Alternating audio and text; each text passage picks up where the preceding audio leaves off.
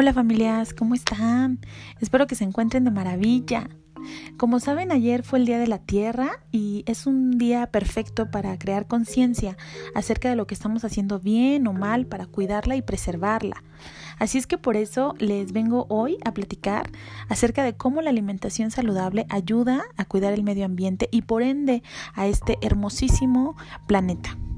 Así es que, ¿qué podemos hacer nosotros como familias?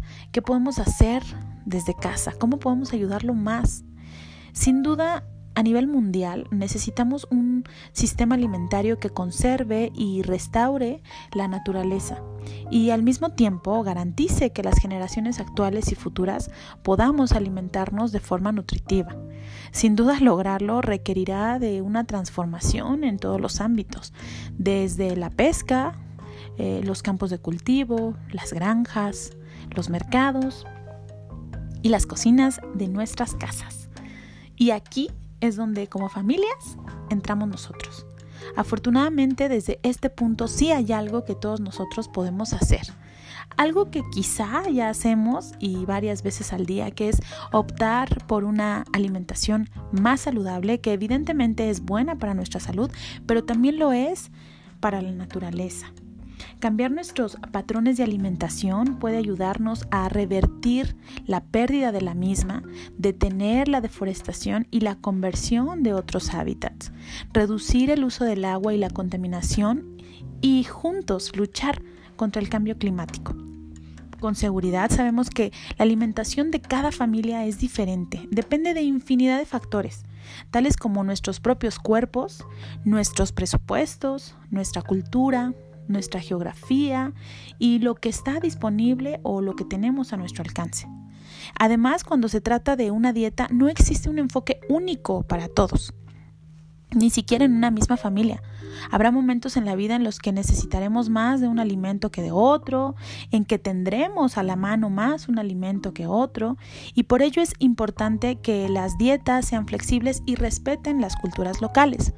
Sin embargo, tratar de adoptar una alimentación más saludable y más sostenible nos ayudará a crear un futuro en el que nuestro planeta pueda alimentarnos a todos y de una manera nutritiva. ¿Cómo, ¿Cómo, podemos comenzar? ¿Cómo puedes hacer tu alimentación más saludable?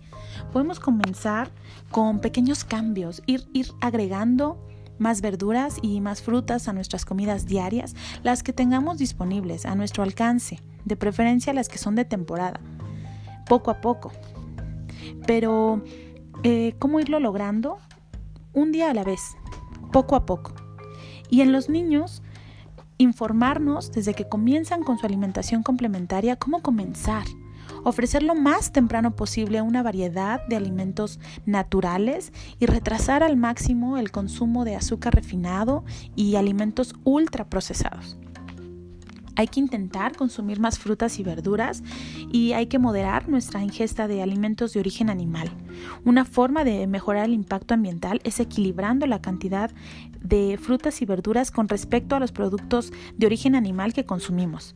La carne, las, el pollo, el cerdo, eh, los huevos, los lácteos, eh, son un, tienen un alto impacto ambiental, ya que el consumo de agua para su crianza es excesivo al igual que para el cultivo de alimentos que derivan en azúcares refinados y grasas saturadas.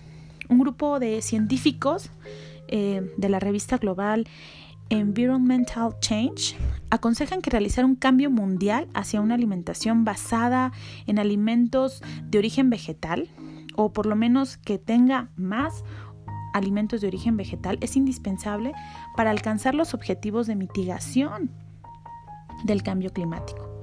Hay que tratar de diversificar nuestra alimentación. Nuestro cuerpo necesita de una variedad de nutrientes y el planeta se beneficia de la diversidad de cultivos. Los suelos se vuelven más saludables cuando se cultivan diferentes tipos de cultivos juntos. El uso de fertilizantes se puede reducir integrando todos estos diferentes cultivos, también integrando al ganado eh, con árboles y con otras plantas. Cultivar una variedad más amplia de alimentos también nos ayuda a ser más resistentes a los impactos como plagas, enfermedades o condiciones climáticas extremas. Hay que reducir al máximo posible los, nuestros alimentos ultraprocesados y hay que tratar de alimentar más eh, perdón, consumir más alimentos naturales.